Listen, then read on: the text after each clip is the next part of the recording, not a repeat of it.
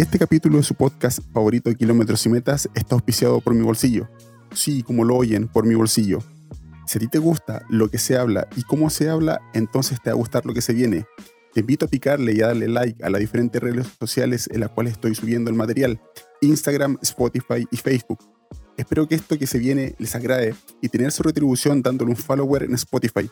Como siempre, tendré a los mejores corredores como invitados y a los mejores especialistas para que ustedes puedan sacar algo que les motive y conseguir sus metas. Que lo disfruten y nos vemos pronto.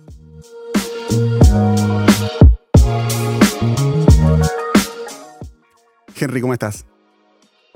Hola, ¿qué tal Sergio? ¿Cómo vas? Muy bien, muchas gracias. Henry, eh, ¿cómo ustedes salieron preparados o salieron después de las cuarentenas en tu país? Bueno, buena, buena, buena pregunta. Salimos, yo creo que como, desesperados todos, ¿no? Queriendo buscar monte, montaña, por lo menos la, parte de corredores y los organizadores de, eventos, igual estábamos bastante jodidos. Fue un año, eh, bueno, todos, ¿no? Todo el mundo, todas las actividades económicas y todos, este, pues, pues está con la, con la incertidumbre de, de, qué va a pasar, de podremos hacer, podremos hacer esto, pero puedo decirte que, que, después de la pandemia, por lo menos en la parte de trail running, se fue un poco normalizando la cosa y ya se empezaron a hacer eventos. Muy pocos, la verdad, muchas gracias que desaparecieron. Y todos los corredores y profesores estábamos con muchas ganas de, otra vez volver un poco, de comillas, a la Así que ha sido un poco, digamos, que lento y bastante, por parte de los organizadores, tratando de hacerlo más responsable pues, los corredores. Claro. Oye, y, y, bueno, ya nosotros sabemos que, que, estas cuarentenas quitó y, y, otorgó muchos beneficios a los corredores. El principal es que ahora perfectamente ellos pueden saber que pueden ir al monte sin necesariamente ir a por una carrera, pueden ir solos, pero también se les dio la oportunidad a los organizadores para poder hacer carreras online o carreras por, eh, por segmentos. Eh, ¿Cómo ustedes tomaron esto? ¿Cómo ustedes lo pusieron en, eh, en, puesta en marcha y qué tal les resultó? Porque yo tengo entendido que el año pasado ustedes lo hicieron. Sí, este, nosotros el año pasado era la séptima edición, teníamos unas, unas expectativas bastante altas, ya que la sexta edición salió bastante bien, este, el Ruco Ultra Trail es una carrera que se realiza en Quito prácticamente. Y es, digamos que es casi la única carrera quiteña, quiteña así. Quito es una, es una ciudad preciosa que tiene la, suerte de tener un volcán al lado, pero a un lado, o sea, es, o sea, acaban las casas y empieza la ladera y estás arriba del volcán, es el, volcán Pichincha. Entonces, realmente la gente le tiene bastante respeto a esta carrera por, por la dificultad que tiene, la altitud se corre a más de 4.000 metros de altitud de 70% casi todas las distancias, una carrera bastante exigente y tenemos distancias también bastante exigentes. Entonces, la verdad que después de seis años nos fue como gustando poco a poco ganarnos a, los corredores, de que confíen, de que tenemos medidas de seguridad, de que las rutas están asequibles. Si bien la montaña cuando estás en Quito la ves, o sea, es como uh, era bastante respeto. Y nosotros, o sea, en la carrera corremos en la montaña, o sea, propio volcán, entonces no sabes que te das por un ladito, por acá es por las crestas y, y, eso realmente generaba bastante, bastante respeto. Y te digo que la sexta edición fue como que la clavamos y toda la gente estaba con una expectativa y ¡pum! entró la... Entonces, tomar. Y claro, la gente estaba como loca que querían correr, entonces la, miraba cómo, cómo estaba funcionando en los países, viste que todos los corredores comenzaron todas las actividades, de hacerlo todo online, claro. virtuales y todo eso, comencé a mirar la, la posibilidad de hacerla virtual. después de checar, ver otras que también se estaban realizando en Sudamérica, antes de Reisen, por ejemplo, eh, son colegas, vi que, que, era factible hacerla acá. Entonces decidimos hacerla el año pasado virtual. Eh, eh, ya las, las, restricciones estaban un poco más abiertas, se podía realizar deporte, los corredores podían salir, entonces, digamos que la, por parte de la autoridad teníamos, o sea, los corredores ya teníamos como ese visto bueno, porque antes prácticamente estábamos confinados, no podíamos hacer deporte y todo lo demás.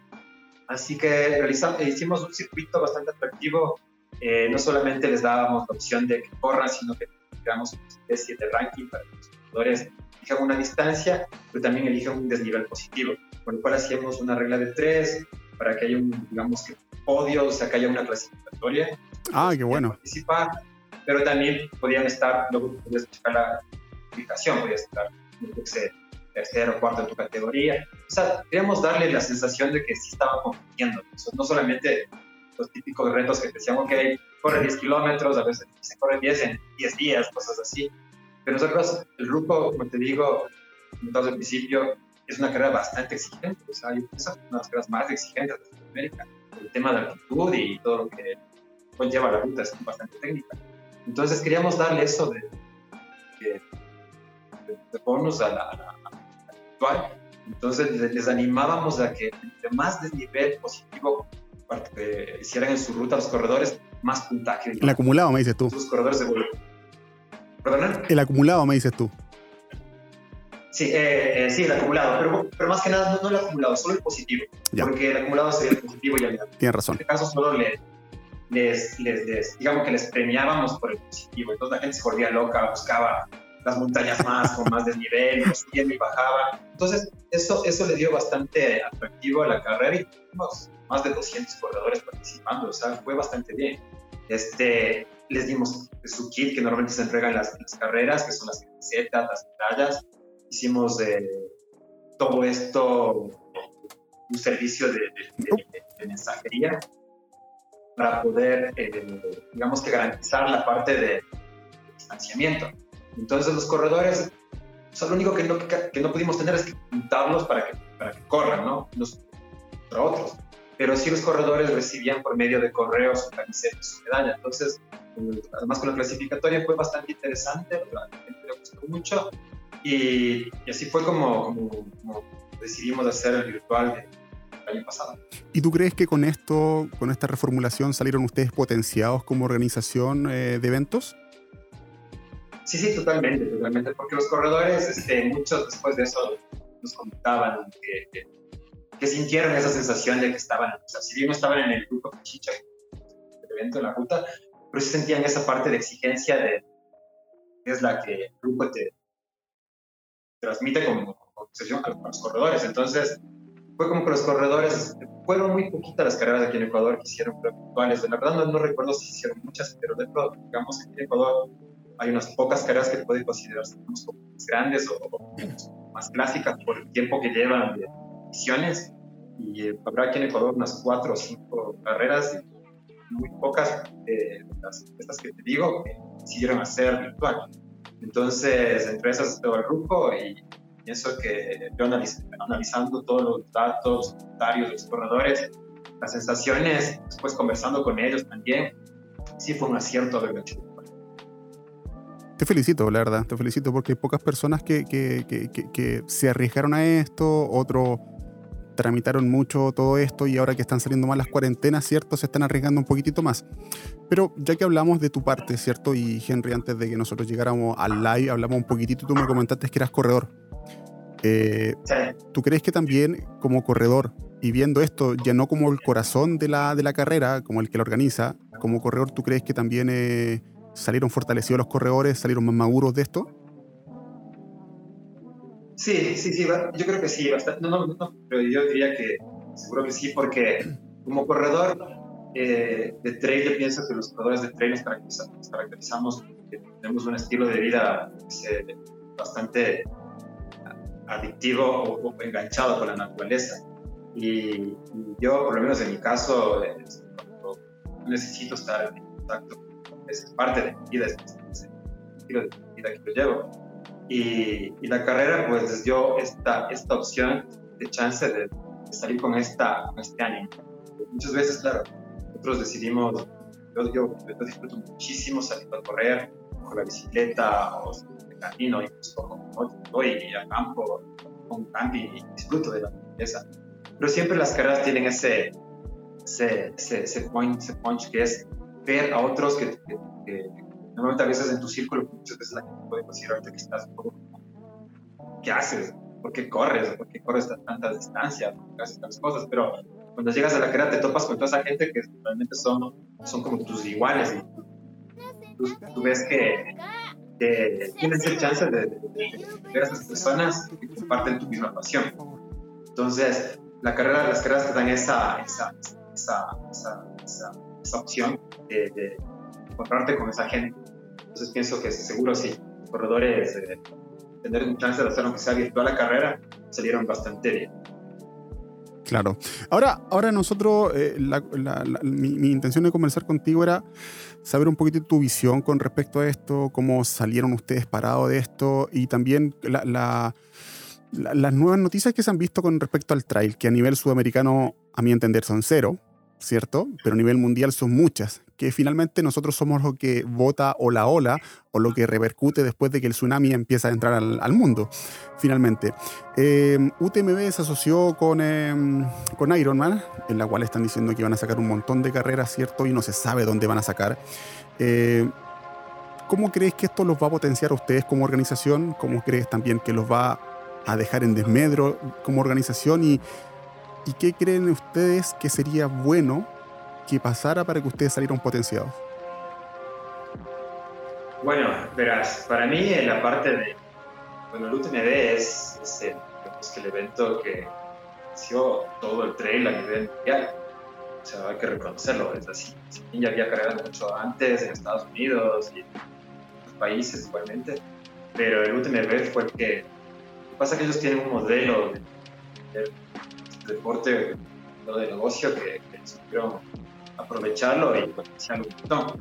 Eh, definitivamente todo, todo el resto de países en el mundo nos hemos, digamos que, que beneficiado de ese punch porque al fin de cuentas los, de, los deportes necesita estar en una vitrina y que, se lo mire. ¿no? lo mira nadie, las empresas privadas o el gobierno te van a parar mucha bola.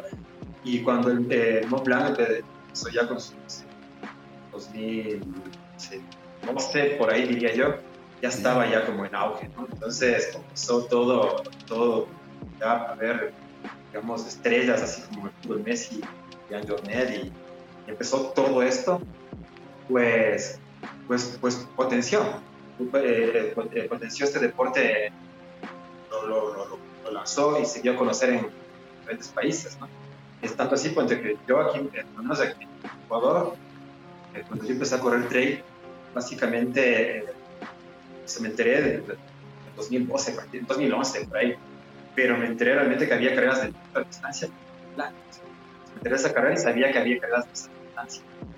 Y, y, a partir de eso, decidí, fue, yo como corredor, decidí hacer un evento deportivo aquí en el país. O sea que, quieras que no, o sea, empezó desde ahí, ¿no? Claro. Y, y, y bueno, ¿cómo está ahora? O sea, eh, la cosa es que, que, es un modelo de negocio, ¿no? Y, crecía y crecía, es como conversábamos contigo, o sea, esta, esto, es una, es uno de los deportes que tiene bastante tendencia en todo el mundo, en todos los países, crece a niveles estratosféricos, como yo comentaba. En Ecuador había carreras de 4 o 5, un punto de llegar quizás, no sé, 70, 80 carreras al año. Una locura. Y, y, claro, esto como crece, pues obviamente ya entra un departamento de marketing, y analizan cómo hacerlo más rentable. Y, y, esto ya te va a una ventaja de los negocios de, de, de, Ironman. Y era como que tarde o temprano se tenían que juntar estos dos. El, el monstruo es un TP. Eh, tanto así que a partir de UTMB se creó Vitra, ¿no? Y, y ahora, desde que, yo bueno, esto, yo lo veía venir desde hace años, eh, porque en cuanto se dejó la, digamos que, que llevaba las cosas, que era eh, bastante gente europea, digamos, de, las carreras, lo dejaron y, cambiaron de, de administración, por decirlo así, eh, ya se veía venir que iba a haber cambio. Y tal cual, tanto así que lo que ahora UTMB tiene, va a tener su propio índice de rendimiento, sus propios eventos deportivos, y la idea es que, claro, o sea, digo, es un modelo de negocio, entonces, prácticamente, si, va bien, si, va, si bien va a haber las carreras que, antes formaban parte para clasificar, van a tener sus opciones, las que más van a tener realmente acceso directo van a ser las que son hechas por con eso garantizaba realmente el organizador del TMB que, sus corredores, quizás en vez de clasificar en otras carreras X, clasifiquen en sus propias carreras. Entonces, es un negocio un poco más redondo. Entonces, ha cambiado eso. Ahora ITRA me parece que ya no va a tener los puntos ITRA, no se van a tomar para algo, algo leí, no estoy seguro de esta información, pero sería lo normal. O sea, pienso que, eso es lo que, va a pasar. Y otras carreras, como por ejemplo, el RUCO, el RUCO desde el primer año que se organizó, fuimos actuables para eh, y este año, pues, el procedimiento que está tramitando UTMB es, es, dependiente de cómo era antes con ITRA. Antes se, tramitaba el, digamos, el puntaje para clasificar una carrera, o sea, una carrera sea puntuable para TNB casi, casi a través de ITRA, y ahora ya no. Entonces, eso ya te da una, una luz de cómo se van a manejar las cosas. Y además de eso, eh, te va a dar el, ¿cómo se dice? El, puntaje también, que era lo que te daba ITRA también. A fin de cuentas, eso fue lo que me llamaba a mí la atención, me parecía súper positivo en ITRA, que podías tener un puntaje, un sistema de clasificación que te puede hacer pero básicamente yo creo que con el tiempo la mayoría de gente lo que más buscaba en esto, en ITRA o en otras carreras, eran ser clasificatorias para UTP. Así que siempre estaba de fondo el UTP. Así que yo creo que lo que ha hecho UTMB es separarse y manejar ellos todos por, su cuenta.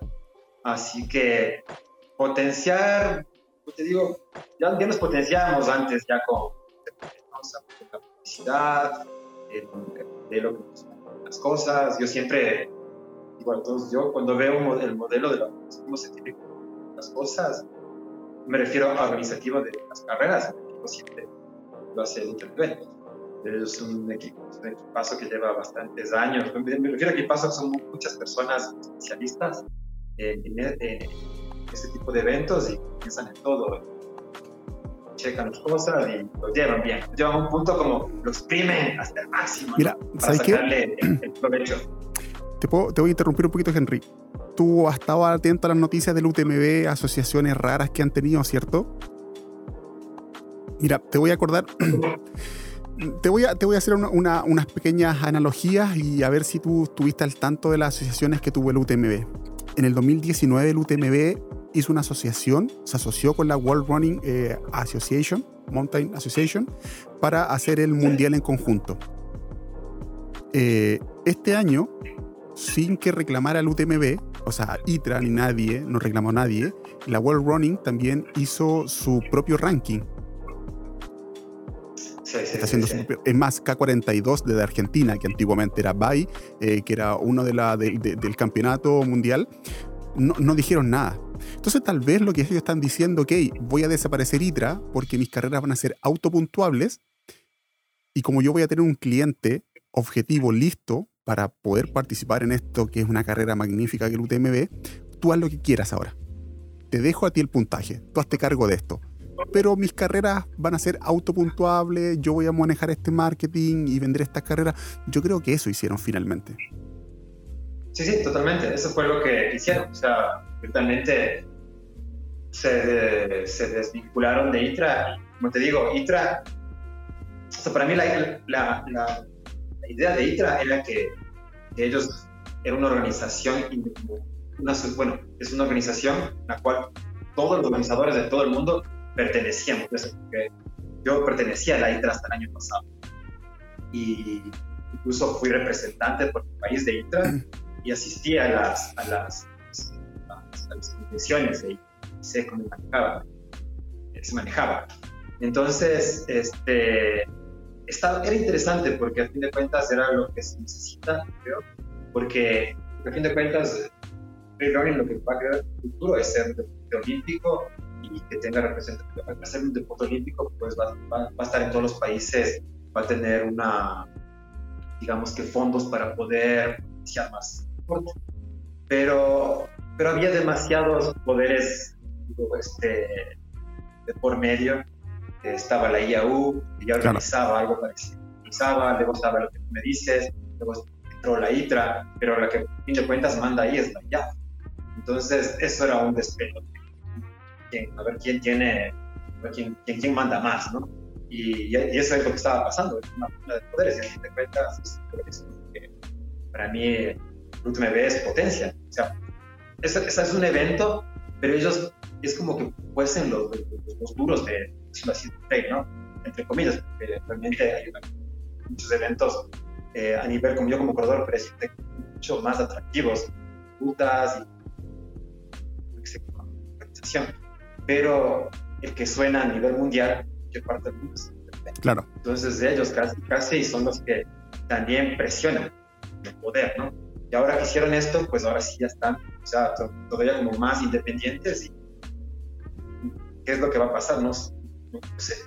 pero de momento lo que ellos sí están clarísimos es que ellos quieren hacer es eh, eh, manejar todo lo que es eh, puntos clasificatorios, carreras, todo este, esta onda de UTMB para ellos solos. Entonces, las carreras que estamos, por ejemplo, la mía o otras carreras más que se organizan, pues vamos a hacer clasificatorios, pero las posibilidades que tendrán los corredores que participen en nuestro evento para participar ahí van a ser mucho más, más bajas. Así que por, ese, por esa parte, realmente no nos va a venir tan bien, porque casi un corredor le va, le va a convenir si quiere tener más opciones de entrar tener antes estabas en el punto, dentro un sorteo, era un rollazo. Y, y, ahora, pues, si tú como corredor tienes la capacidad económica, vas, vas a correr una de las carreras que estén disponibles, que son y hechas por UTMB, y prácticamente vas a tener acceso directo, que es eso justamente lo que estaba ellos planificado. Entonces, es, un, es un modelo de negocio eh, y así lo están manejando ellos. Entonces, por, ese por esa parte, nosotros como, como organizaciones puedo decir que el porcentaje de los corredores que participaban en los eventos dicen aquí en Ecuador, por lo menos, para obtener puntos era bajísimo. O sea, era muy bajo, muy bajo. O sea, tal vez del 100% de los corredores, un 5% querían participar en los eventos por los puntos de o sea, para tener puntos clasificatorios. Entonces, realmente, yo como organizador, o sea, no, no es que estaba mal, o sea, es, es, como a nivel marketing se veía atractivo, ¿no? Ah, el UTMB, pero no es que, por decirte, además las carreras, no es las que empezamos de estamos hablando de 400 corredores promedio, de los 400 a lo mejor unos 15 o 20 querían los puntos, pero los otros, creo que sé, 380 corredores, si bien suena bonito de última vez, pero no super, no estará tal vez por el nunca o sea, tal vez por ahí les suena, pero muy pocos eran los que querían, querían correr UTMB en mi carrera, te digo, y, y obtener esos puntos, ¿no? Entonces, desde ese punto, no, o sea, si bien tal vez no, nos, no, no, no, vamos a estar tan, tan beneficiados, pero sigue el UTMB siendo atractivo para mí, como promocionando el deporte. ¿Y tú, ¿Y tú crees que, que, que tú ustedes, eh, voy, a hablar, voy a hablarlo por, ti como organizador, viendo a los demás organizadores, ciertos directores de carreras de, a nivel sudamericano, ¿tú crees que han aprendido a vender el producto, a, a venderlo como una experiencia, a venderlo como una solución y venderlo también como una oportunidad para que los pueblos se integren a esta carrera y la, y la hagan propia?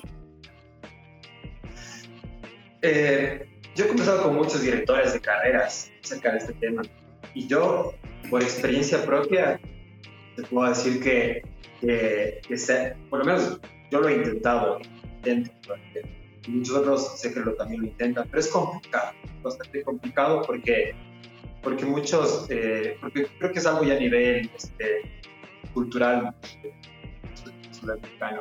Eh, no sé, muchas personas que quieren tener rápido las cosas sin invertir este, mucho esfuerzo ni tiempo.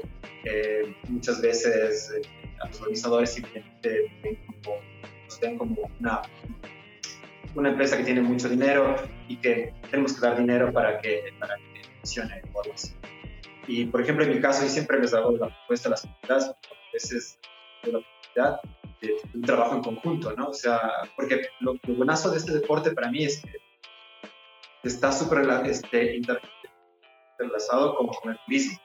Entonces, es un deporte que genera bastantes recursos y, eh, eh, a nivel turístico con deportes de aventura, deportes de puntos a la aire libre. Entonces, eh, si hubiese, digamos que unos buenos proyectos, que las comunidades lo acepten, ellos quieran invertir recursos, también su tiempo, lo, que lo que se necesite, pues sería bastante viable, pero lastimosamente la mayoría, bueno, los que he intentado hacer algo, ha sido como, quiero ya, o sea, quiero, quiero dinero ya. Y, y, las cosas no, siempre son así. Nosotros, lo que cuenta aquí en el RUCO, vamos, no sé, tal vez en el cuarto edición comenzamos a ver como algo de, de, frutos a nivel económico. En los primeros años, para nada, o sea, si era, éramos corredores que queríamos que, esto, que, los corredores vengan a ver lo que es, son las montañas aquí en Ecuador y cosas bastante súper pasional, como todavía lo es. Pero sí, sí es costoso involucrarse y que las, las comunidades se, se, se apropien o se, o se quieran formar parte de esto. Pero por, digo por esto, que yo es lo que me he topado y es lo que me cuenta a mí la mayoría de actores o de carrera. Todos quieren fácil, rápido, rápido. Casi nadie se quiere arriesgar un poco con, con, con inversión, ¿no? Entonces, lastimosamente, digo, en por lo menos es bastante cultural. Todos es como que todos quieren fácil, la plata rápido y si es posible, así, que venga de gratis, ¿no? Y es costoso y es algo ya cultural. Entonces, pero sí, como te digo, así como pasado, yo lo he visto. ¿y, y, y qué pasó en el 2019 cuando se intentó hacer este Trail Sudamerican Series? ¿Por qué tú crees que no, no resultó finalmente? Porque eh, yo tengo mis pequeñas eh, con respecto a lo que se quiso hacer. Eh, ¿Cuál es tu apreciación como, como organizador? ¿Como que creíste en algo? ¿Como que confiaste en algo? ¿Estuviste en los afiches, pero finalmente no resultó? Sí, la verdad, al principio a, mí me encantó la idea, porque es más, sigo pensando que debería haber, o sea, como decía antes, el modelo de negocio que, que tienen los del UTMB es, es, algo que se tiene que checar y analizar y integrarlo quizás a nuestra, nuestras realidades, ¿no? Y tanto como a nivel de cada país, luego quizás a nivel sudamericano, porque tenemos eventos que, o sea, digo, yo soy corredor. Yo he tenido la suerte de correr algunas carreras de los importantes en Europa y alguna que otra en Estados Unidos. Entiendo cómo se maneja el trail en Estados Unidos y cómo se maneja en Europa. Son bastante diferentes. Y, y, realmente lo que tenemos en Sudamérica a nivel de, de, rutas, lo que tenemos que mostrar es brutal, o sea, tenemos cosas increíbles, o sea, increíbles. Nos pedimos eh, favor a las rutas europeas o a en Estados Unidos. Eh, simplemente es lo que te es un poco de, cultural, de actitudes que tenemos, ¿no? Y a veces eso es lo que nos cuesta, eh, darnos los, los egos de, de, nuestros y, ponernos todos en buena onda y conversar y hacer algo, ¿no? Pues, a nivel general. Pero eh, lo de Sudamérica, eh, lo del trail, eh, o a mí me pareció genial. era un circuito que se veía bastante atractivo, las carreras que estaban en cartel eran, pienso que de las mejores que había, que hay en Sudamérica, bueno, hay, hay muchas más, aparte, de las que estaban en ese cartel, pero poco a poco se fue diluyendo porque la gente quería, queríamos otras cosas, no lo sé, la verdad yo creo que nos faltó un poco más, eh, por lo menos de mi parte, yo, eh, si bien atendía bastante a, lo que se conversaba, pero, pero luego la parte económica no la veía muy claro, o sea, veía muy difícil que, encontráramos un sponsor que, llevara a todos, las, a todos los eventos. Prácticamente si tú checas aquí en Sudamérica, yo creo que solamente la Patagonia Run tiene un de estos estos auspiciantes bestias, ¿no? Claro, claro. Y en Chile, tal vez. Colombia. North Face. Colombia. North Face ya se fue de su. North Face ya se fue de América finalmente. Claro, recuerdo que empezó así. Entonces, eh, era, era, complicado que, que, ponte los organizadores. En mi caso, por ejemplo, eh, la parte económica que nosotros manejamos es nada. Es nada. Nosotros no tenemos. Imagínate, en siete ediciones que hemos hecho, el día de hoy no hemos tenido un solo auspiciante que nos diga, ¿sabes qué? Toma 100 dólares para que compres esto. siempre ha sido a veces por canjes y cosas de esas. Entonces, como, organización, nosotros entrar en algo económico era súper complicado. Entonces, este tema nunca se ponía de acuerdo, porque a fin de cuentas, un circuito de estos debería motivar a los corredores a que, por ejemplo, un chileno se quiera correr a Perú, se quiera correr a Argentina en este circuito. Tenía que haber como algo que, que, les motive para que pase eso. Un premio o algo, ¿no? Y eso es lo que creo que no nos pusimos de, acuerdo, y, poco a poco se fue diluyendo. Y, ¿Tú, ¿tú, ¿Tú crees en base entonces lo mismo? no, no te voy a faltar el respeto con esto, la verdad, en lo absoluto. Pero entonces ustedes lo vieron mucho como directores de carrera más que una organización general de diferentes carreras? ¿Lo vieron más puntual que general? Porque yo te puedo decir de, disculpa, yo te puedo decir eh, finalmente lo que hizo Spartan eh, Trail, eh, Spartan Trail Races. Finalmente ellos dijeron, yo quiero agarrar carreras, ¿cierto? Me voy a asociar con algunas carreras que son bien famosas, ¿cierto? Pero ustedes la organizan yo le ayudo con el marketing, yo les llevo algunas marcas y yo le hago la promoción, pero ustedes son los esenciales participantes de esto. A ustedes les faltó alguien que los guiara finalmente de afuera eh, para que ustedes se preocuparan más de organizar, más que de hacer, por decir algo, eh, es como de comprar los productos para hacer la comida, tener el gas para hacer la comida, tener la señora que, no sé si me, ya me entendiste la... No, totalmente, totalmente lo que tú estás diciendo es y eso que fue, fue eso lo que pasó. Entre otras cosas más, pero eh, básicamente fue eso, porque era ok, cada uno, cada uno de los directores estaba preocupado de su carrera. Tenemos que estar. Y la idea era de que esto se venda como un circuito, Spartan Race o como el Tour este que tenían o, o Salomon. Entonces, claro, ahí los corredores de todo el mundo es que ah, ok, ya es un evento, hay unas marcas que faltan a esta pero acá, acá no pasó. No, no, no, esa, quizás esa, esa, eso, que te sí, pero por eso acá no, no Ahora, ahora bien, ¿tú crees que tener 15 carreras en un circuito es lo para hacer el primer, primer circuito, eh, haber, haber, sido bueno 15, porque tú eres corredor y te voy a decir de inmediato como corredor, ¿tú correrías 15 carreras al año? aunque tuviera ah. dinero en el bolsillo? Claro, eso es lo que pasó aquí en Ecuador también al principio cuando, se quiso hacer una, la primera asociación, era de, organizadores, igual era como, no sé, no, no me acuerdo, pero eran muchas carreras. Y claro, era como que los corredores casi se incentivaba que corran todas las carreras. Y yo decía, pero como corredor, o sea, no lo voy a hacer nunca. Claro. No es sano, además, o sea, voy a lesionar. Entonces, al final, no, no, no Y eso también, claro, tantas carreras no, en un circuito tampoco es atractivo para un corredor. O sea, digo, yo como corredor, o sea, es que, es que, el punto de todas estas cosas es, es como el Salomon. Salomon tiene unos premios económicos y es atractivo para los mejores corredores del mundo. Y a ti como corredor quisieras estar en una de esas, por lo menos en una o dos, o simplemente por estar corriendo con los mejores y con el respaldo de marcas, todo ese tipo de Pero claro, o sea, una, pero si luego tienes 15 o más, pues es complicado, o sea, no, hay plata para eso. Y, eso, es, eso, es, lo que te, aquí, aquí eh, la plata, los, para que eso funcionara, que lo pusiéramos los organizadores iba a ser político. Entonces era como que de ley tenía que entrar como una, pienso yo, que una marca exterior tenga un potencial bestia para que funcionara. Pero claro, bien digo, tampoco una marca se va a querer poner para 15 eventos. O claro. Y, aparte que a, mí, a mi entender, ¿cierto? Las realidades de cada país son distintas. Por ejemplo, en Argentina no llega tanto escarpa, pero en Colombia sé que hay escarpa bastante. Em, de North Face, yo sé que en más la Patagonia, extremo sur del mundo, Chile y Argentina te llega más esta marca, pero para el Centroamérica no. Entonces hay que ver también en las realidades, ver qué tipo de marcas tú puedes tomar, ¿cierto? Una globalización de una marca para muchos eventos también es complejo.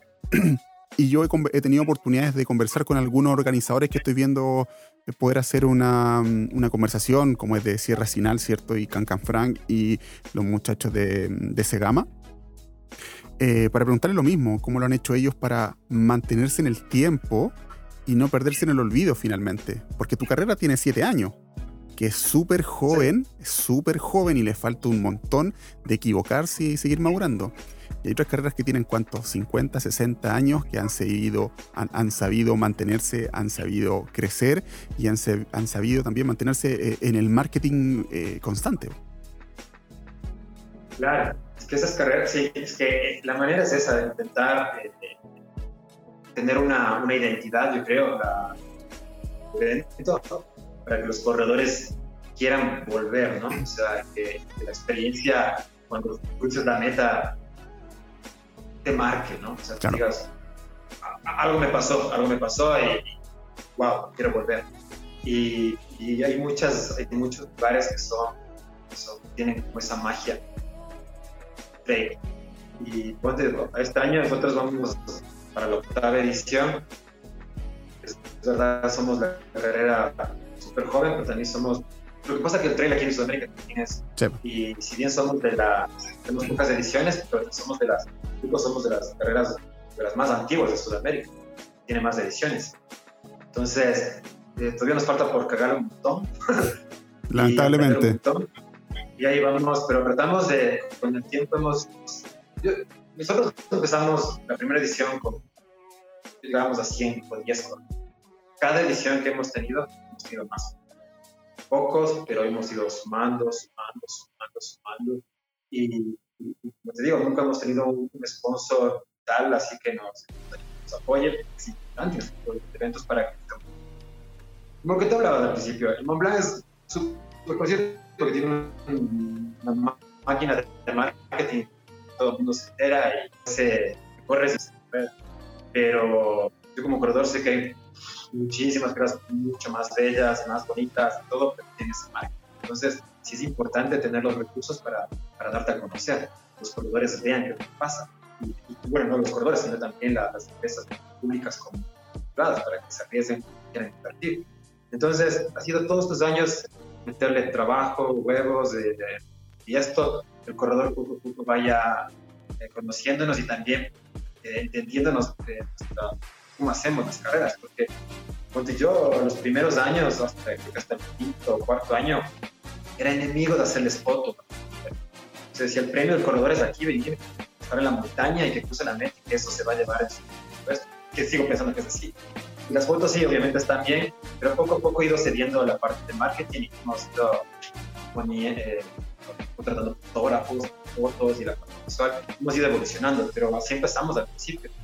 Y esa es la idea de que con tiempo sigamos haciendo ediciones, nos ha puesto en nivel mundial.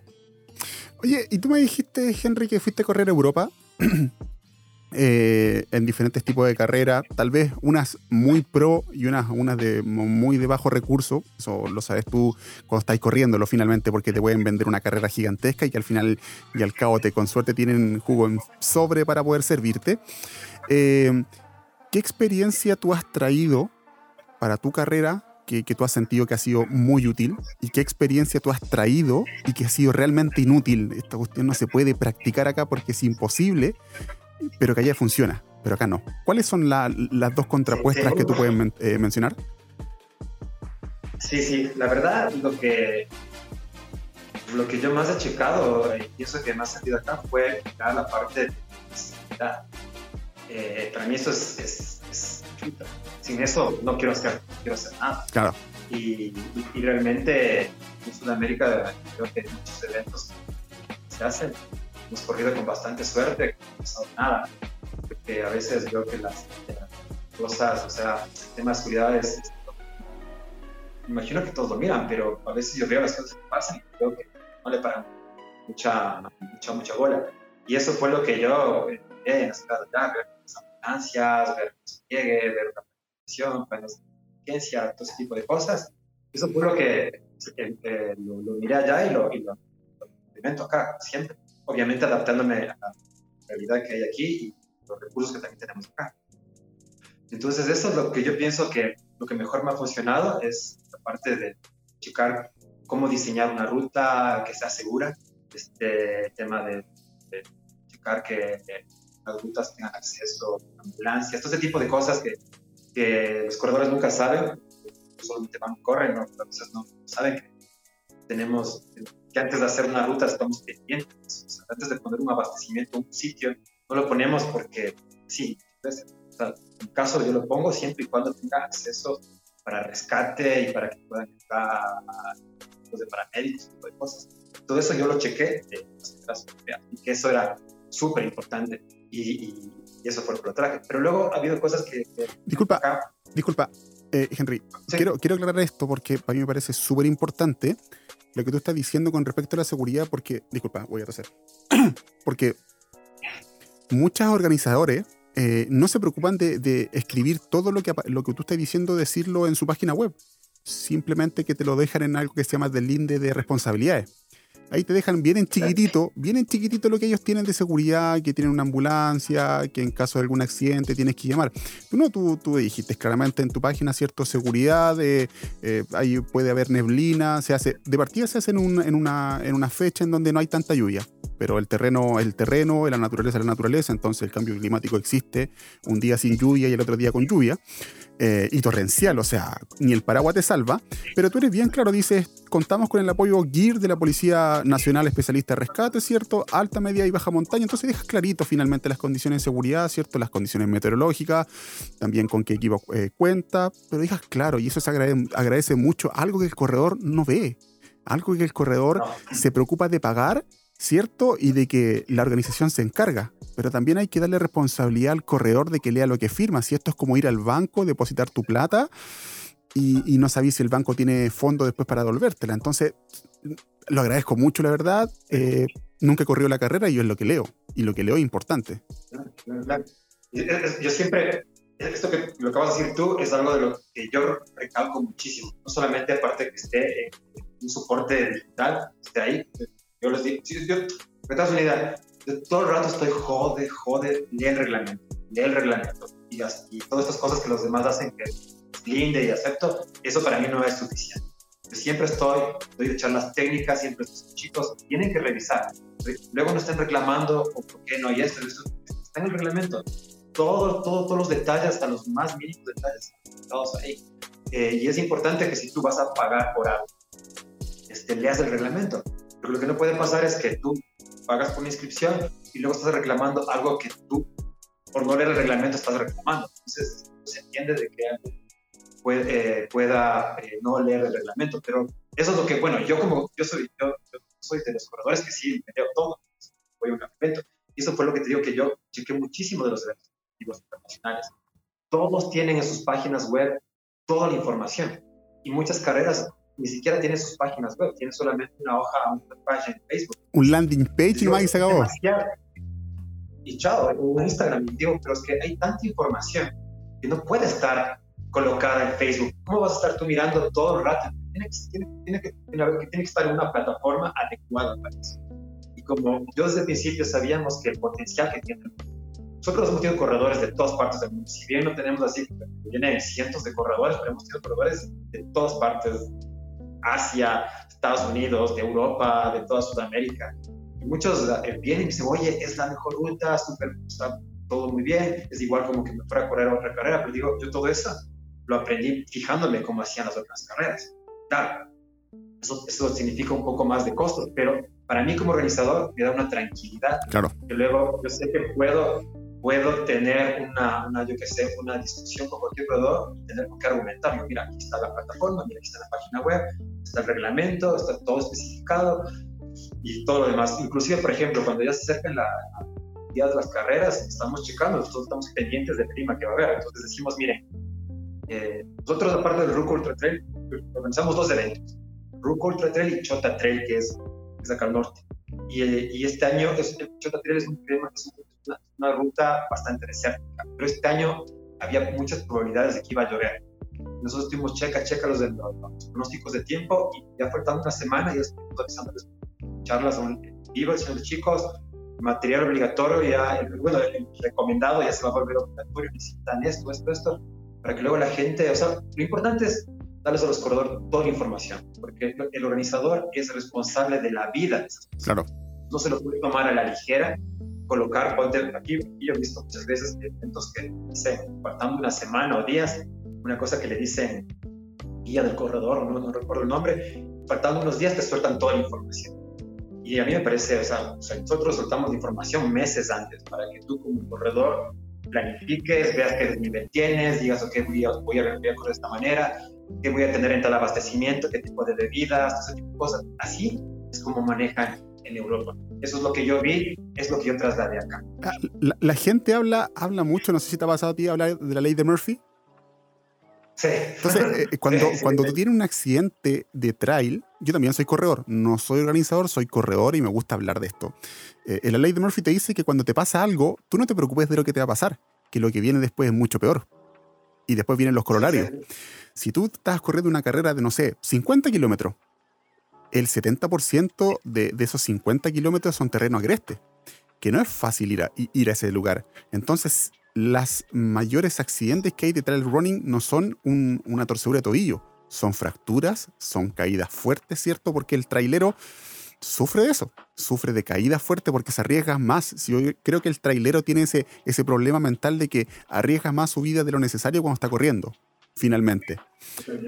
Entonces, si tú te accidentas en el kilómetro 30, tú tienes que tener en consideración de que alguien te tiene que ir a buscar al kilómetro 30 en el lugar que tú estés, si tú estás sobre 4.000 metros sobre el nivel del mar, te tienen que ir a buscar y lo más probable es que si no sabes lo que estás firmando, te van a ir a buscar tal vez hasta en un burro, un arriero te va a ir a buscar, te van a ir a buscar una, una, una camilla o te van a tener que ir en andas porque muchas veces la organización no tiene eso claro y no tiene esos parámetros justificados para poder gastar, porque no es cosa de llamar a una ambulancia y te digan, oiga, sabe que tengo un corredor que se llama eh, Juanito, que está a 3.000 metros de altura, vaya a buscarlo. No te va a decir, a ver, no, ahí tiene que ir otra persona. Llámete a la Guardia Civil, a la, a la, policía de montaña alta.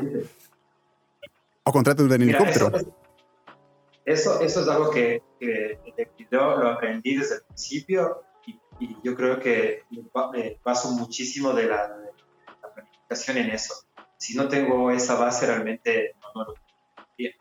Eh, pero sí me tocó aprender quizás con, malas experiencias, a veces por confiar en personas y cosas así, tanto que ahora soy, o sea, si no tengo las de estas, no, no, suerte ya tener un, cuento con un equipo también con, digamos, con, un no, no, no prestigio, sino con el conocimiento de muchas veces de la comunidad, he valido de muchas gente, muchas personas para poder tener acceso a este, ese tipo de rescate, porque yo no saco de nada que venga una ambulancia, en la partida, un sitio X, y si tengo mi abastecimiento metido culo del diablo y que para entrar ahí hay que entrar con, con machete o, agarrado con cuerdas y que luego de la ambulancia, por respeto, pues a lo mejor el tipo no se da ni una vuelta a bloque a la manzana y ya está cansado. Lo que necesito es personal especializado para eso. Entonces todo eso, cuando tú haces el diseño de ruta pones ese abastecimiento en tal sitio o haces lo que sea, piensas en eso antes de ponerlo. Mira, yo en el RUCO hay rutas que muchas veces me dicen, oye, pero ¿por qué no mandas por acá? Digo, no, no voy a mandar por ahí porque yo sé que allá me va a costar mucho más que si es que pasa algo, ir a rescatarle a alguien. En toda la carrera tenemos un abastecimiento en todo el, todo el circuito del grupo que se llama el Padre Encantado. El acceso es más cagado que mandado hacer. Eh, estamos como a unos kilómetro y medio, dos kilómetros de refugio en la carretera y siempre me todas las caras, todos los años que hago el evento, siempre estoy pensando, ay Dios, qué jodido que es llevar las cosas de ahí, porque equipar todo a mano. Pero siempre que voy a hacer eso ahí, siempre tengo que tener la garantía de que voy a tener por lo menos que estén en el refugio un grupo de rescate de estos que son especialistas en montaña, que prácticamente los que te rescatan son, son otros Muchos de ellos participan en el grupo. Hay años que corren y otros años que están en la parte de rescate. Se conocen la montaña al revés y al derecho. Y es por eso que ese abastecimiento contrario, no lo haría. Entonces, ese, tipo de cosas hay que ser consciente. Digo, porque los organizadores saben ese tipo de cosas. Porque yo doy por hecho de que los corredores, el 90% no le Muchos de ellos van a cometer barbaridades la carrera, no, se no van a hacer las cosas bien, que se les dice y se les repite, pero es importante que la organización prevea ese tipo de cosas, tenga sus planes de contingencia listos por si pasa alguna eventualidad, ir, ir, a, a rescatar. Yo siempre les digo, chicos, si tú te caes, es que ha habido muchos corredores que a veces, bueno, ahora ya no, al principio era como que ya llegaban a un punto, ya no podían más porque estaban cansados. Yo, yo no te pude rescatar porque tú te sientas, estás cansado. Estas carreras son de, demandan de, un esfuerzo físico, de una preparación, y, a no ser que ya realmente o sea, estés descompensado, lo que sea, obviamente te vamos a ir a rescatar. Ten en cuenta que el rescate puede tardar un par de horas, porque entre un abastecimiento y otro abastecimiento tiene, tiene que llegar a las personas y tiene que sacarte en camilla, eso va a tardar. Entonces, todo ese tipo de cosas eh, hay que comunicárselo a la gente para que ellos sepan qué es lo que, qué es lo que hay, ¿no? Y, y así es como tenemos que hacerlo. bueno, es que es así como hacemos nosotros, por lo menos parte de la. Y esto es una. Esto... eso fue lo que, que, trajimos allá, ¿no? Que yo chequé y lo he aplicado acá y digo que a veces no se ve. Yo, por lo menos como organizador, siento y esto, y esto es, parte de una de las cosas de que yo te había propuesto conversar con respecto a, o, un, dato que te había dicho a ti con respecto a los porcentajes de incremento de, de corredores anuales. Porque hasta el año 2019 se decía que que esto está incrementando un 15% anual de nuevos corredores. Ahora, como con, el tema de las restricciones, de que la gente no puede salir fuera de la ciudad o no puede salir a otro país, ¿cierto? Se están, eh, se están haciendo deportes internos o indoor. Entonces, el trail, en este caso, va a salir o muy beneficiado o demasiado demandado. Entonces, lo que tú estás diciendo es muy importante para el nuevo corredor que va a venir. Eh, que es un corredor que viene de la calle, es cierto que se empezó a ingresar al cerro, lo está encontrando bonito, pero tú sabes que el corredor de calle que corre 40 kilómetros se va a ir a meter también a los 40 kilómetros en una carrera de cerro, que no es nada parecido, que es las condiciones completamente distintas y la exigencia es totalmente distinta. Claro, eso es, eso es lo que es uno de los, digamos, riesgos que puede pasar, pero sí es importante que los organizadores estén preparados para cosas. En, en el caso nuestro, eh, ya la distancia de 30 kilómetros, que es la grupo, Chota también año, yo, yo, les pido que demuestren experiencia previa. No simplemente que tú llegues y digas, ok, Sergio, ¿sabes qué? Quiero correr los 30 kilómetros. ¿Qué has corrido? Dime qué has corrido. Y bueno, yo digo, yo como corredor, o sea, bueno, eso me sé casi todas las caras del país y muchas de, bueno, casi de, de varias partes. Entonces, con que el corredor ponga, oye, este, este, o sea, en el formulario de inscripción de mi evento, eh, de 10 kilómetros no les pedimos experiencia. Eh, pero en las otras distancias que ya yo sé que demandan de experiencia y que no puede cualquier corredor, estamos comentando un corredor que corre 10 kilómetros de asfalto y luego quiere a correr unos 30 en Arruco, wow, o sea, puede pasar algo malo. Entonces, es por eso que les pedimos en el formulario que rellene y que nos pongan qué carreras han corrido. Si no nos ponen nada, pues no se puede. Es uno de los, digamos, filtros que puede haber para, los, para este tipo de corredores que a veces son muy, no sé, muy pesados, ¿no? Y se lanzan sin, saber a lo que van. Y luego está que las rutas de 10 kilómetros sean amigables de cierta manera. O sea, ponte en el grupo, lo que hacemos es, básicamente, subimos unos 4 kilómetros y medio, unos 4.000 metros, una vuelta por una carretera arriba, quita de un kilómetro y medio o algo así, y bajan por ahí mismo. O sea, no tiene, digamos que, mucha complejidad técnica. Lo, lo que sí demanda es un esfuerzo físico de subir un kilómetro vertical, llegar a una altitud, luego bajar. O sea, es, llevable, ¿no? O sea, si tú, un corredor de 10 kilómetros, lo más que pasar es te cansas, te sientas, te recuperas y subes. Y, pero el terreno no es así con piedras nada de eso. Pero yo lo, yo lo veo así, esa ruta, justamente porque pienso que es asequible para la gente que. Claro. Eh, pero bueno, ponte en el Chota que también empezamos acá, sí es una, es una ruta más exigente, pero a la vez también todos, pero bueno, este año le hicimos bastante exigente, pero los primeros años le hicimos más, como de, más light. Y la carrera poco a poco también ha ido ganando su, fama de dura. Entonces hay muchos corredores que directamente se apuntan porque saben que es, es bastante exigente. Mm. Entonces, ese, ese tipo de cosas sí hay que tenerlas en cuenta sí puede haber eh, esas luego sorpresas no muy agradables, corredores que entran a la montaña sin saber lo que ¿Y cuáles son las cosas que, te preguntaba yo de que tú las trajiste a tu carrera y que realmente nos sirven a nivel sudamericano o a nivel eh, de su lado? Cuento una de las cosas así súper así que yo chequé y que quise eh, tener como un apoyo económico fue el tema fotográfico. El tema fotográfico, carreras gringas y, europeas se pagan. Tú vas, corres cualquier carrera, o te que sea, o sea, y corres y luego te metes en la página y sale ahí, sé, parte 8, 10, 15 fotos y te dice, va, cuesta tanto. Y a veces eh, las fotos cuestan lo mismo que la inscripción. Las inscripciones gringas Y, europeas cuestan lo que cuestan, que son a veces 10 veces más de lo que cobramos. Aquí el Rucor la, cuesta 25 dólares, la, más barata. La más cara cuesta 60, 70 dólares. Entonces, comparado con lo que se cobra UTMB, que estamos hablando de 200, 300 dólares, y luego te un palo por unos 150 dólares de fotos, pues lo vi, el formato que había era para pagar, pero aquí, en cambio, aquí no sé aquí en Ecuador, eh, los corredores dan, eh, por hecho de que en la inscripción que tú pagas tienes fotos, tienes fotos espectaculares. Y yo mi reglamento pongo específicamente que la organización no está obligada. O sea, que, que, tu inscripción incluye esto, una camiseta, una medalla, bla, bla, bla, pero fotos no incluye. Lo que pasa es que yo los últimos años contrato fotógrafos, están muy bonitas y todo, pero es más bien como una especie de, no sé, de detalle por parte de la organización, porque hay muchos corredores que hay veces que no salen en las fotos. Claro. Y eso, y, luego, si yo te, digo que tu inscripción incluye fotos, y luego el fotógrafo, por desgracia, no te hace la foto justo a ese corredor, ese corredor te revienta en redes sociales, te dice que eres la pésima organización. Entonces, como yo sé que puede haber ese tipo de riesgos, les digo, fotos no hay porque sí les damos es fotos, pero pues, digo, porque queremos. Entonces, eso no funcionó. Claro. Eh, y le veo complicado que aquí el corredor eh, quiere pagar, quiera pagar sus fotos, pero lo vamos a intentar en algún momento.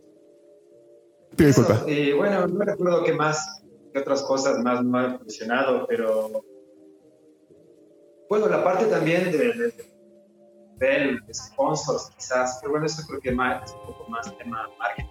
Claro. Quizás no lo hemos sabido manejar capaz Mm. desde la marca mía, nuestra, ¿no?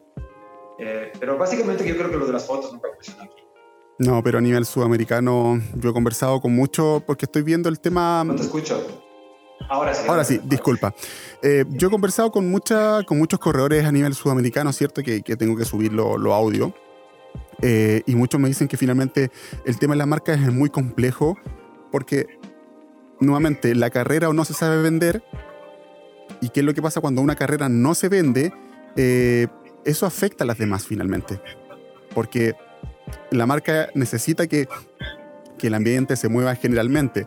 No puede solamente existir el ruco como carrera bonita, porque es solamente una carrera. Pero ¿qué pasa con el circuito en general? Entonces, a nivel argentino pasa eso, a nivel chileno pasa eso, a nivel peruano, vaya que pasa eso, a nivel colombiano también lo he conversado con algunos organizadores, que, como falta ese, ese punching para que funcione todo mucho mejor y que a ustedes les va a servir eh, muchísimo más. Oye, para mm, Henry, para poder terminar esta grata conversación contigo, me gustaría saber, eh, de partida, me gustaría que, que responda a una pregunta que tiene Franco y que dice, ¿cuál es la fecha para esta ruta, para la ruta? ¿Cuál es la fecha? Sí. Dice, ¿cuál es la fecha para la ruta? Bueno, es 18 de julio. ¿Y, eso, y eso, eso ya está definido, cierto? ¿O está en proceso de definición? No se sabe nada todavía.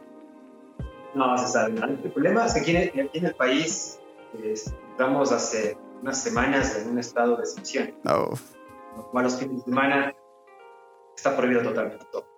Eh, se acaba el 20 de este mes y no sabemos si luego las autoridades van a renovarla. Pero hay una segunda cosa, que se acaba el 20 la, el estado de excepción, pero el 24, o sea, cuatro días después, hay un cambio de gobierno. Entran nuevas autoridades, un nuevo presidente. Entonces, ya. Eh, no se sabe qué va a pasar. Hay muchas carreras que están, hay muchas carreras que se, que antes que pase esto del estado de excepción, ya tenían sus fechas, iban a hacerlas, porque ya estaba todo, digamos que, un poco normalizado, obviamente con medidas de seguridad, cupos eh, reducidos, bueno, un montón de cosas más. Y de golpe entró esto y muchas carreras que habían han tenido que posponer sus fechas. Y, pues bueno, el RUCO normalmente lo hacemos la primera semana de agosto. O sea, la idea era hacerla el primero de agosto. Y he decidido cambiar unas dos semanas antes porque pensamos que, eh, que, había que, que, decir una fecha para la carrera. Claro. muchos corredores nos están preguntando, ¿cuándo? Oye, ¿el ruco qué pasa? ¿Va a haber ruco? ¿Cuándo es el ruco? ¿Cuándo es el ruco? Entonces ya, estaba como, tengo que decirles, pero claro, con la inseguridad de, no saber, este, eh, analizamos y pensamos que esa fecha es, está bastante bien, pero eso fue antes de que entrara este estado de excepción. Mm. cuando ya entró el estado de excepción, todavía no la habíamos anunciado. Ya tuvimos, dije, tengo que anunciarla porque realmente el RUCO sí se lo va a hacer. Bueno, esa por lo menos es nuestra intención como organización. Y, pero, pero al igual que el RUCO y todas las demás carreras del país, estamos condicionados, ya te acabo de comentar, eh, de, que el nivel de los contagios baje, porque este estado de excepción se realizó porque los hospitales estaban saturados, entonces hay que esperar que, bueno, lo que tú ya sabes, todos ya sabemos. Sí, entonces, realmente es, es, es, jodido, o sea, es jodido. Básicamente tenemos que esperar que se acabe este mes mm. y ver qué pasa en junio. Si en junio hay más de si continúa el estado de excepción, no continúa. Si continúa, eh, pues va a estar más difícil. Tal vez tendremos que postergar la fecha de julio más y, irnos moviendo dependiendo de lo que nos pase. Eh, yo me he acercado a hablar con, algunos de COE y, en teoría, bueno, tenemos la... No, es que tengamos un visto bueno, pero sí tenemos, sí está la gente predispuesta. Pero lo que pasa es que antes del estado de excepción sí, sí, sí, sí nos estaban apoyando los eventos deportivos, ya que los eventos deportivos de cierta manera generan, iban la, la actividad económica, la parte turística, la parte que es deporte, es sano, bueno, todo, todo lo que conlleva eh, hacer este tipo de actividades, pues estábamos como, digamos, como con buena onda, ¿no? Claro. Pero entró esto y ya no sabemos qué va a pasar. Habrá que esperar. Habrá que esperar complejísimo y para la gente que, va a escuchar después estos audios y para los que están viendo este video. Em, como, como, te estaba comentando, para poder cerrar esta, esta grata conversación, eh, me gustaría saber, eh, tanto como organizador y como corredor, eh, ¿cómo crees que esto puede mejorar, pero a nivel organizacional en tu país? Me refiero a temas de asociaciones, a temas de respaldo, a temas a tema finalmente que esto profesionalice tanto eh, el tema, de, el tema de, corredor y el tema también de organización, porque finalmente el 99% de, de, las carreras que se hacen a nivel sudamericano son privadas. Reciben o muy poco aporte o muy poco aporte del Estado y el, el, aporte que se recibe finalmente o es de municipio o es de comuna o es de municipalidades o de estados pequeños. ¿Cómo, ¿Cómo crees que esto puede mejorar y qué necesitan ustedes? Pues pues eh, yo lo estaba pensando justamente eso, que he pasado con otros amigos de Ecuador, pues, deportivos y, y, y, esto que conversaba contigo, contigo hace un rato, antes de, conectarnos, es, necesitamos que estemos organizados, unos de aquí en Ecuador, todo el, deporte en sí, pero sí es necesario que estén organizados con personas que estén comprometidas y entiendan realmente entiendan cómo, cómo llevarlo que aporte y que esto genere, que crezca para que sea luego quizás, más profesionalizado, que por ejemplo, si es que hay alguna, alguna campeonato mundial, este tipo de cosas, tenemos, no sé, tengan, tengamos recursos. Eh, luego tenemos lastimosamente la, desventaja acá en Ecuador, por lo menos que la parte económica a nivel país estamos bien jodidos y los recursos que se destinan para deportes pues son normalmente para deportes más convencionales, como fútbol, otro tipo de deportes que ya están.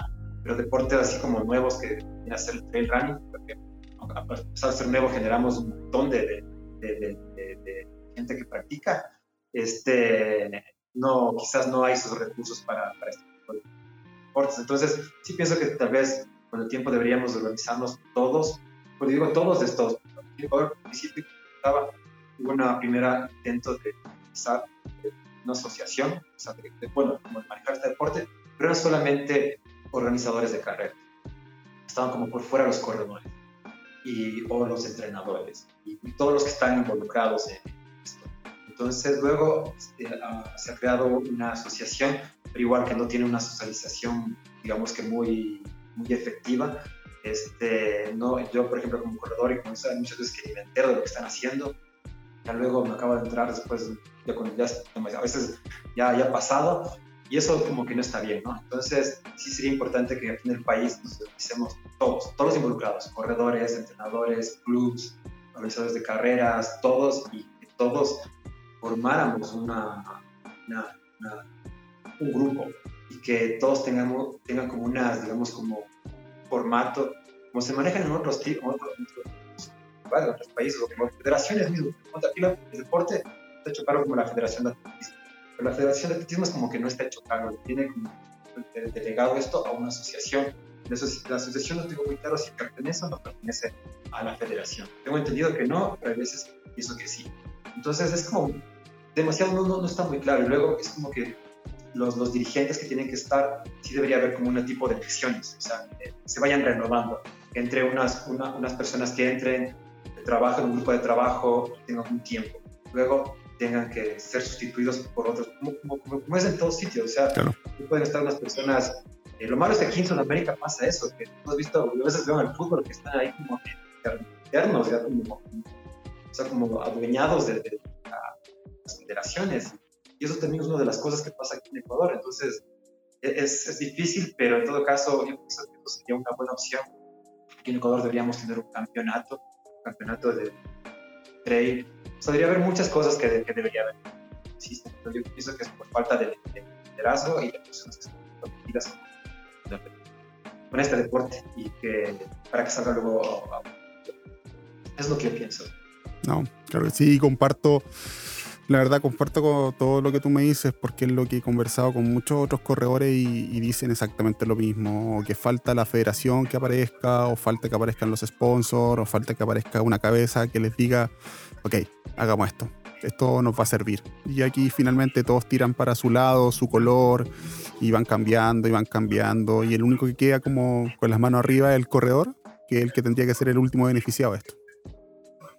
Claro, claro, claro. O sea, eso, es una pena porque ponte, eh, ahora el mundial este que va a haber en Tailandia, yo no sé, digo, no, no sé si, si los corredores van a tener apoyo económico, si se van a pagar los mensajes, claro. no sé Normalmente no suele ser así, o sea, los apoyan un poco, pero claro, tampoco, o sea, por eso, bueno, se, se fallos de, de, de, dije, sino que realmente tampoco el gobierno tiene da esos recursos para este tipo de deportes. Bueno, en este caso sería la Federación de Atletismo. Eh, es como que todavía, quizás lo que necesitaríamos nosotros trail running es que el deporte esté se forme una federación o algo así. Es algo así que tiene que haber, pero lo contrario, estar esperando a que la federación, ah, ok, vamos a dar para algo si es que nos sobra, creo yo que a veces pueden decidir así, pues no tiene mucho futuro. Pero bueno, también luego si veo el Mundial este de Tailandia, pues tampoco, no sé. También a nivel mundial, no, no es que, no, es, como un mundial de esos que dices, wow, es el mundial, ¿no? Casi todo el mundo pensaría que el mundial es el plan, cosas así. Sí. Y, este mundial de Tailandia creo que lo organiza ITRA, YAU y ya, pero luego van los corredores, o sea, todo, esto, esto, que pasa aquí en Ecuador pasa a nivel mundial, es cada quien por su lado. Salomon Golden Series por su lado, Sky Race por otro, y cada uno tiene sus propios circuitos. Es como que esto, esto no es solamente del sudamericano o el está a nivel mundial. Y creo que es porque es un deporte todavía muy joven, ¿no? Y todavía, decía al principio, estos poderes, estos, está la IAU que quiere como mandar, eh, la IA como que, bueno, la ITRA quería, ahora el UTMB, ahora es, es, es, cada quien por su lado. Sí, es, muy, es muy extraño esto. Oye, Henry, quiero agradecer eh, la conversación, quiero agradecer la buena onda, quiero agradecer porque te mantengas todavía eh, creando carreras finalmente, porque esto ni siquiera lo quise tocar porque yo creo que para una conversación mucho más larga que me gustaría poder después hablar y si podemos hacer algo en un tiempo más. Porque yo creo que después de la cuarentena van a salir, mm, van a desaparecer muchas, eh, muchas carreras van a desaparecer, lamentablemente. Carreras que son muy interesantes, carreras que también tenían sus corredores ya mm, adictos a estas carreras, pero van a desaparecer porque finalmente lo hacen privado, donde el 90% sale del costo del bolsillo y después viene, eh, viene el, retorno de dinero para compensar este, este gasto propio y donde tú me dijiste, pues, después el cuarto, quinto, yo creo que todavía te, todavía te falta todavía ganar dinero para decir, ok, yo estoy tranquilo con esta carrera. Porque todavía yo creo que a medida que pasa el tiempo, tú dices, chuta, me falta esto y ¿dónde saco? Claro, claro, yo momentos en yo me gustaría hacer, no sé, ponte en la parte de chips, o sea, me refiero de, posicionamiento de corredores como hace UTMB, tú partes y cada abastecimiento te va diciendo posición. Dice, pasaste el PC1, está en el puesto 10. Vas en el PC2 y es por corredor, entonces tú entras, pero es un sistema que tiene un costo alto. Y, o sea, yo no lo puedo, o sea, ni me lo pienso porque sé lo que cuesta y no está en mis manos. Entonces hay cosas que me gustaría intentar en la carrera, pero por falta de recursos lo hacemos. mira, después de eso, eso mismo, eso mismo, eso mismo que tú me estás diciendo ahora, en un ratito más, cuando terminemos la conversación, voy a seguir hablando contigo y tú me vas a decir, es una muy buena idea porque tengo una idea casi pero gigantesca que creo que a muchos de ustedes les va a servir, ¿te parece? Vale. Créeme que les va a parecer. Así que me despido ahora. Eh, dame un segundito. Me despido ahora, muchachos, ya eh, con, con, em, con Henry tuve una grata conversación hablando de carreras, hablando del futuro del, del, trail a nivel sudamericano, mundial, sobre todo nacional, carreras que se vienen, carreras que no se sabe qué va a ser, pero como siempre los dejo invitadísimos para que puedan eh, ver las diferentes conversaciones que tengo con, eh, como por ejemplo con Gustavo Buitriago, con Nayib Daval, un seleccionado venezolano, Remijo Guamán, un seleccionado peruano, y el segundo en Salomón Ultra Pirineo 2019, con Samuel, Samuel Dávila, otro em, eh, corredor seleccionado venezolano, con Leonardo Astorga, el nuevo seleccionador venezolano de trail, que eso es, maravilloso, un chileno que esté entrenando a un equipo de afuera. Eh, tengo a Eduardo Hernández, el ganador de Trail Cup de hace unos fines de semana, David Prades, ganador del Trail Gran Canaria y muchos otros corredores. Para no dilatar esto, quiero agradecer eh, a Henry. Henry, palabras al cierre de la conversación. No, gracias a ti. Este, tuvo una discusión súper interesante y ya sabes, para lo necesites. Vamos a las órdenes. Así que chicos, eh, un gusto que tengan muy buena noche. Henry, nos despedimos. Que esté muy bien. Hablamos. Chao. Chao.